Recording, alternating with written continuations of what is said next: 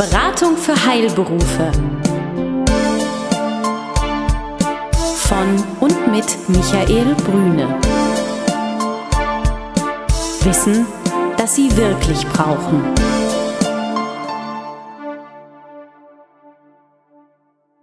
Sie sind Arzt, Zahnarzt oder Apotheker? Dann erhalten Sie von Michael Brüne und seinem Team einen einmaligen Service.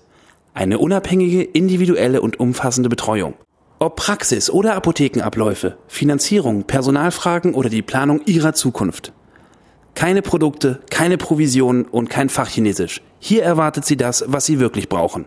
Klarheit, Transparenz und guter Rat, der Ihnen hilft.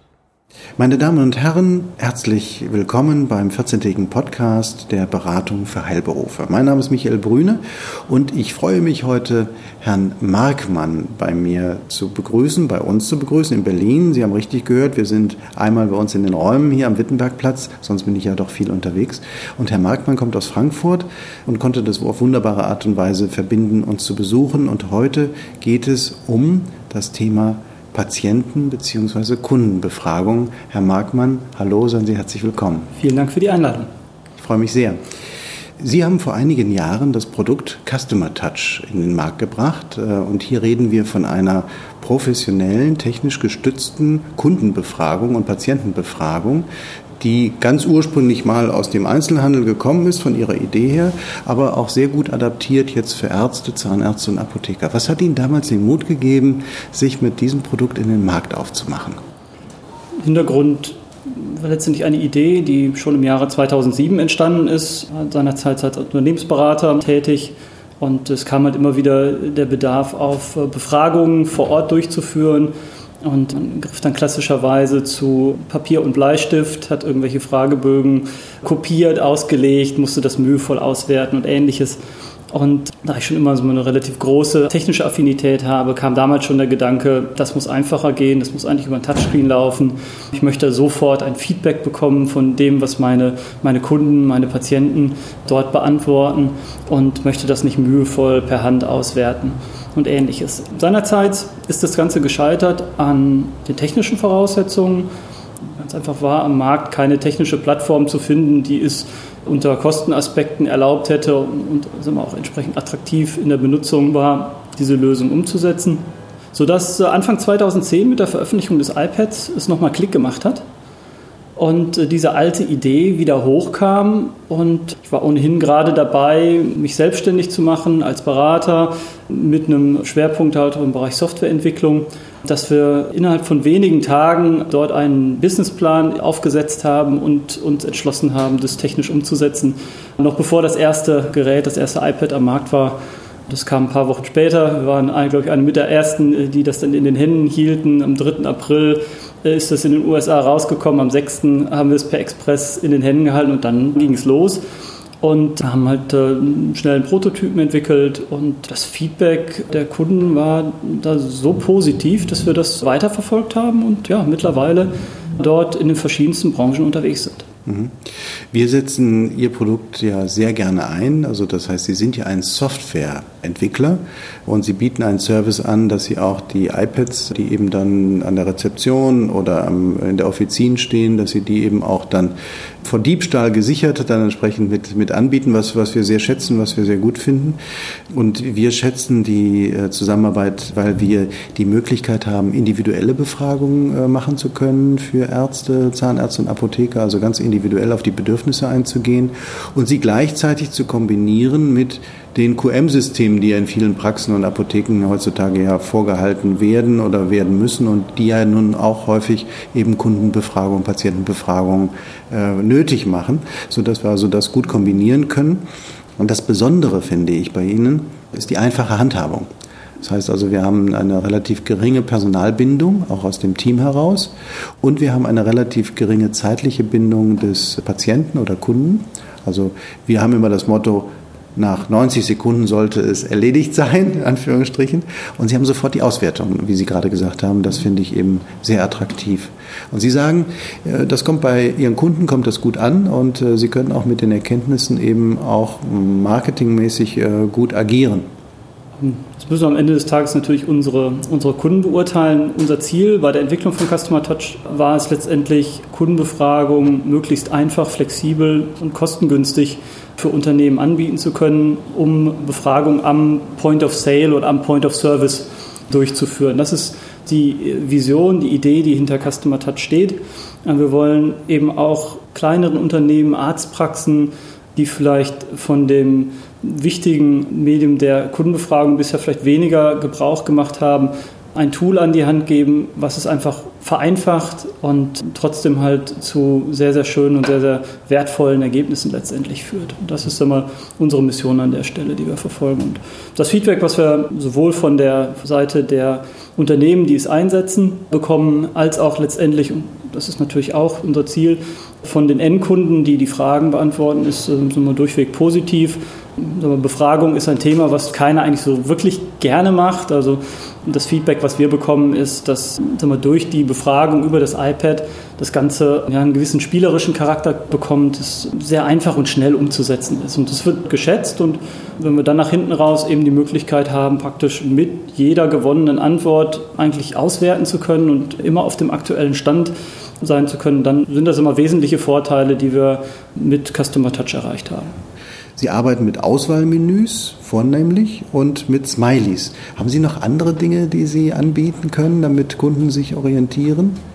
Also grundsätzlich natürlich die verschiedensten Formen äh, denkbar. Wir nutzen, wie von Ihnen angesprochen, sehr gerne die Smileys, weil es eben eine bildliche Komponente gibt, die von jedem halt direkt richtig interpretiert wird und damit das Beantworten sehr, sehr schnell geht.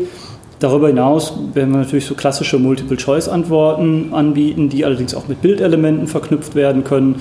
Also jetzt klassisches Beispiel in der Arztpraxis, wo zum Beispiel drei Ärzte beratend tätig sind, könnte ich statt jetzt, wenn ich jetzt den behandelnden Arzt halt mit in die Befragung halt aufnehmen will, könnte ich eben ein Bildelement von dem jeweiligen Arzt mit einbauen um eine Auswahl zum Beispiel zu treffen. Da sprechen Sie was an, was ich sehr spannend finde, ist die Flexibilität Ihres Produktes. Also das heißt, Sie haben die Möglichkeit, im Vorfeld einzustellen, ist es zum Beispiel ein Neupatient, ein Neukunde, ist es ein Bestandspatient, Bestandskunde, der hat natürlich andere Bedürfnisse, andere Erfahrungen gemacht. Handelt es sich um Behandler 1, 2, 3?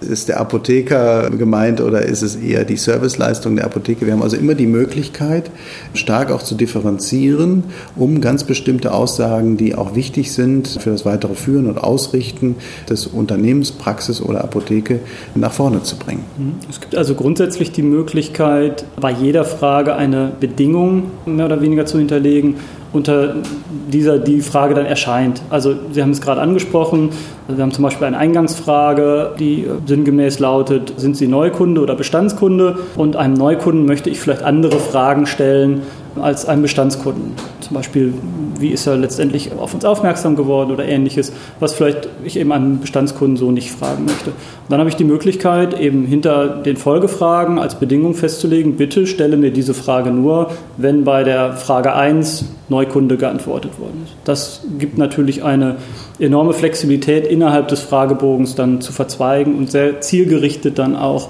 an sagen wir, verschiedene Kundengruppen dann auch Fragen zu richten. Das ist äh, ja, eine der Möglichkeiten, die wir an der Stelle bieten, das ist richtig.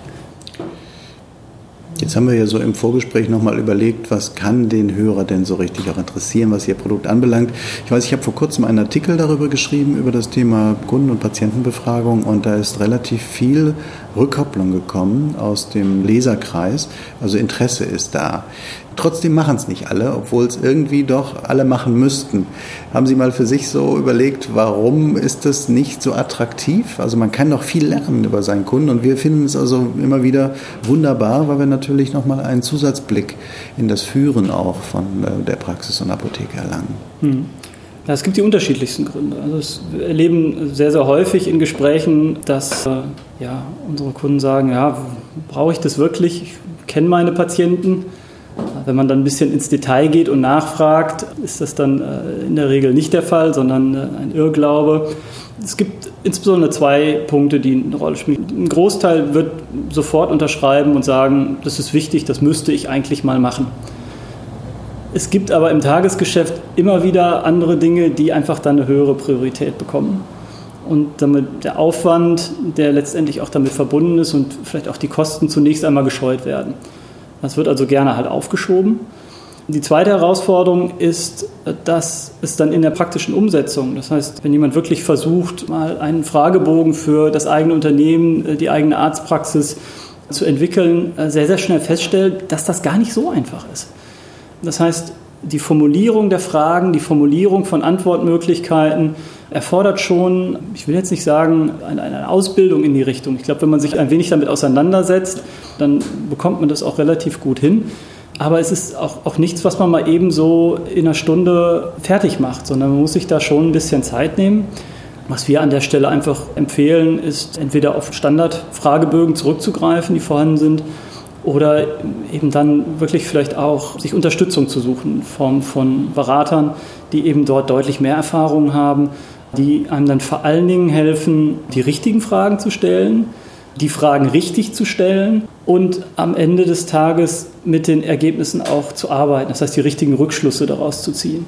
Das heißt, Customer Touch bietet innerhalb dieses gesamten Prozesses ein Werkzeug, aber eben nicht die abschließende Lösung. Das heißt, machen vieles einfacher und unterstützen, wo wir können, aber es gibt eben Schritte, die Customer Touch so nicht leistet und die muss der Anwender entweder selber leisten oder muss sich dabei, dabei helfen lassen. Wir sagen immer, du musst keine Befragung durchführen, wenn du am Ende des Tages nicht bereit bist, auch mit den Ergebnissen zu arbeiten und Änderungen durchzuführen. Was am Ende des Tages ist das Sinn und Zweck einer Befragung, dass ich auch auf Basis der Ergebnisse Veränderungen umsetzen möchte. Ja, wir machen das gerne, dass wir zunächst einmal in der Praxis oder Apotheke die Mitarbeiter befragen. Sagen, was gibt es an Ideen, was könnten wir tun und bauen die dann in ihr Befragungstool auch ein, um zu prüfen, nach Rücksprache natürlich immer mit dem Inhaber oder der Inhaberin, aber um zu prüfen, hm, könnte das etwas sein, was der Markt annimmt. Wir hatten das vor kurzem, da meinte ein Apotheker, es laufen äh, um seine Apotheke herum ganz viele Hunde und es wäre doch gut, wenn er Tiernahrungsmittel aufnehmen würde. Der Bedarf wäre groß. Das haben wir zur Frage gestellt und äh, die Kunden haben gesagt, nein, das brauchen wir nicht. Und da war er erstaunt, weil er zutiefst überzeugt war und wollte sich schon ein Sortiment hinlegen, dass das also gut gehen müsse. Neben zwei, drei anderen Dingen, die er vermieden hat, war das eine gute, waren das gute Hinweise und es war gut zu fragen, bevor man so aus dem Bauch heraus agiert, was ja dann doch häufig mal passiert. Und da müssen wir uns alle mal an die Nase fassen, auch die, die zuhören, bitte. Der Bauchnavigator spielt auch eine große Rolle. Absolut. Das ist ein wunderschönes Beispiel, wie sich eine Befragung sehr, sehr schnell bezahlt machen kann. Anderes Beispiel wäre ähm, Neugestaltung eines Wartezimmers zum Beispiel. Macht es Sinn, dort einen Fernseher aufzuhängen, auf dem irgendwelche Spots laufen? Macht es Sinn, bestimmte Zeitschriften anzubieten, einen Internetzugang anzubieten oder ähnliches? Bevor ich eine solche Investition tätige, sollte ich mich mit den Interessen und den Wünschen meiner Kunden auseinandersetzen. Das schaffe ich in der Regel nur, indem ich auch frage. Leider ja, wird das immer noch in sehr, sehr wenigen Fällen gemacht. Der, der Unternehmer denkt, seine Kunden genauestens zu kennen und die Wünsche zu kennen. Und da wird eben häufig in, äh, in die völlig falsche Richtung investiert auch. Ja, vielleicht ist es sogar eine kulturelle Frage. Ich glaube, wir haben häufig eben Angst auch vor Fragen, weil wir denken, das könnte indiskret sein, wir könnten jemandem zu nahe treten, wir könnten vielleicht unser Eigenbild, was wir haben, beschädigen dadurch, so unter dem Motto, wissen die denn nicht, wie es mir geht? Und das spielt aber im Kopf eigentlich des Unternehmers eine Rolle, im Kopf des Kunden. Das können wir auch nur sagen, weil wir das eben doch häufig machen jetzt. Kommt das gut an? Also das ist ein Kommunikationsmittel zwischen Unternehmen im Gesundheitswesen und dem Patienten oder Kunden wo sie ganz gezielt auch äh, Marketingmaßnahmen einstreuen können unter dem Motto, wie wir das so gerne haben, wussten sie schon, dass wir das und das eben tun, dass wir die und die Profession haben, dass wir das und das anbieten oder eben die Frage, wie wir es gerade eben hatten, was brauchen sie, was, wie gefällt ihnen das, was möchten sie ganz genau haben, was haben sie an konkreten Bedürfnissen. Ähm, darauf kriegt man sehr konkrete Antworten. Natürlich, man muss eine kritische Masse haben von Antworten. Es bringt nichts, wenn ich drei Patienten habe, die sagen, finden wir total toll. Das ist nicht repräsentativ. Wann fängt bei Ihnen eine repräsentative Befragung an? Also wie viele Menschen brauchen Sie, die ein Urteil abgeben? Also man stellt bereits nach ähm, gut 75 bis 100 Rückmeldungen fest, dass sich die Ergebnisse sehr stark einpendeln. Bei derartigen Befragungen kommt es ja auch nicht, wie zum Beispiel bei den Wahlen, auf die letzte Nachkommastelle an, sondern es geht äh, vielfach einfach um Tendenzen. Und da kriege ich schon mit 100 Rückmeldungen schon sehr, sehr konkrete Richtungsweisungen, äh, die mir dann auch bei meinen Entscheidungen weiterhelfen das Instrument, also dieses iPad, ich nehme jetzt mal die, die Optik dazu, das ist auch etwas Modernes, das ist auch nicht so ganz verkehrt, wenn man das in der Praxis hat. Das wird in der Regel vier Wochen aufgestellt, also so machen wir das, weil das dann auch QM-fähig ist, also für das Qualitätsmanagement eben auch nutzbar ist.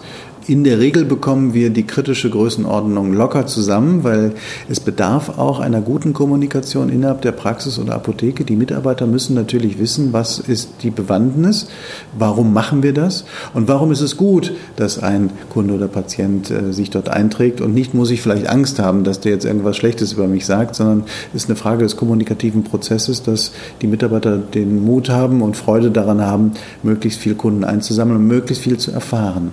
Ich könnte könnte mir vorstellen, wir hatten gerade so über das Thema Hindernisse gesprochen, warum wird es nicht gemacht? Auch das kann äh, im es Unternehmen liegen. Ja? Gut, dass Sie das nochmal ansprechen. Es ist die Angst vor Feedback ist absolut richtig, ist eine der, der größten Hindernisse, die wir dort auch erleben. Und weshalb auch Kunden scheuen, dann die Befragung durchzuführen, haben Angst auch dann vor negativem Feedback, haben das, das Eigenbild vorhin angesprochen, wir möchten nicht, dass das Eigenbild durch irgendeine Art und Weise halt irgendwo verrüttet wird oder zerstört wird. Und das ja, muss man letztendlich ja, überwinden. Also die Vorteile sind überwiegend an der Stelle, man muss damit arbeiten und am Ende profitieren sowohl die Mitarbeiter als auch die Arztpraxis, um jetzt bei der Arztpraxis als Beispiel zu bleiben, von einer erfolgreich geführten Praxis. Mhm. Und das muss das Ziel sein und da ist die Durchführung, das Feedback von Patienten ein Schritt, sage ich mal. Bei diesem Schritt unterstützen wir gerne. 20 Minuten gehen schnell vorbei. Und auch diese 20 Minuten. Und ich finde es gut, wenn wir unser heutiges Gespräch nochmal zusammenfassen. Das wäre mein Wunsch an Sie, Herr Markmann. Wann sollte man eine Kunden- und Patientenbefragung machen? Und was sind gute Argumente dafür? Das doppelt sich jetzt so ein ganz klein bisschen, aber was sind gute Argumente dafür? Und damit es nicht so viele werden, ich glaube, Sie haben ganz viele dabei, aber dass wir uns vielleicht mal auf drei Argumente konzentrieren. Wann sollte ich eine Kunden- und Patientenbefragung in meinem Unternehmen durchführen? Und dann der nächste Schritt, das ist die zweite Frage auch, was sollte ich dann tun? Also aus unserer Sicht sollte eine Kunden- bzw. Patientenbefragung zum einen halt erstmal regelmäßig erfolgen. Das ist, wir sagen, mindestens einmal im Jahr hole ich mir ein ganz allgemeines Feedback von meinen Kunden, von meinen Patienten, sodass ich auch über den Zeitraum von mehreren Jahren auch eine Entwicklung sehen kann. Und die kann positiv sein, die kann aber auch, wenn sie dann vielleicht in einzelnen Punkten eine Tendenz nach unten zeigt, mir erste Hinweise geben, dass ich dort einen Handlungsbedarf habe. Das ist also der eine Punkt. Der andere ist, das kann ich dann äh, letztendlich auch verbinden, das Thema Qualitätsmanagement. Da ist es einfach Pflicht, im Rahmen eines ordentlichen Qualitätsmanagements auch eine Patienten- bzw. Kundenbefragung durchzuführen. Und ansonsten liefert eine Befragung immer dann wertvolle Hinweise, wenn es um konkrete Entscheidungen geht, die ich vielleicht treffen möchte. Sei es bei der Ausgestaltung meines Services, sei es bei der Ausgestaltung meiner Räumlichkeiten, immer wenn ich betriebswirtschaftliche Entscheidungen treffen muss, die am Ende meinen Kunden zugutekommen sollen oder die diese beeinflussen, ist es sinnvoll, das Feedback der Kunden abzuholen, weil das eine ist eine ökonomische Entscheidung am Ende des Tages. Eine wichtige Frage, die sich eben ergibt. Es gibt viele Ärzte, die Fortbildung machen oder auch Apotheker natürlich, die Fortbildung machen, Zusatzqualifikationen erwerben. Was mache ich dann hinterher damit? Es ist zwar wunderbar, dass ich das Zertifikat habe und es gibt ein gutes Gefühl, aber man macht es auf der einen Seite für sich, aber auf der anderen Seite hat es häufig natürlich auch eine Idee für die Praxis Praxis oder für die Apotheke. Und brauchen die Kunden das? Brauchen die Patienten das? Wollen sie das? Oder eher nicht, dass sich das vorher abzuholen, das kann nochmal, weil ja da sehr viel Zeit für Fortbildung drauf geht, kann einfach nochmal auch Zeit schenken. Und ich halte das für gut, vorher hinzugucken, was brauche ich. Oder wenn ich eine Produktserie einführe, wie wir in dem kleinen Beispiel vorhin hatten, will das der Kunde eigentlich oder ist das ein wahrer Ladenhüter, den ich mir da auf Lager lege? Mhm. Lieber Herr Mackmann, ich finde es wunderbar, dass Sie aus Frankfurt hierher gekommen sind, dass wir haben ein wenig Zeit verwenden können für Ihr Produkt, also für die Software, aber natürlich auch für die praktische Umsetzung mittels Ihrer Geräte in der Praxis, in der Apotheke. Ich kann nur sagen, ich kann das wärmstens empfehlen. Also es macht uns Spaß, damit zu arbeiten und den Kunden auch und wir bekommen gute Erkenntnisse. Und wir können nur jedem Mut machen, sich an Sie zu wenden oder natürlich auch gerne an uns zu wenden, weil wir unterstützen im Bereich der Fragenfindung und der Strukturgebung den Arzt oder Apotheker, wo wir dann entsprechend schauen können, was passt und was brauchen wir eigentlich, welche Erkenntnisse wollen wir haben. Aber ich kann allen Zuhörern nur Mut machen, sich mit diesem Thema und Ihrem Produkt intensiver zu beschäftigen. Ganz herzlichen Dank, Herr Magmann. Ganz herzlichen Dank auch an Sie, Herr Grüne. Danke. Besuchen Sie uns im Web. Mehr Informationen finden Sie unter www.beratung-heilberufe.de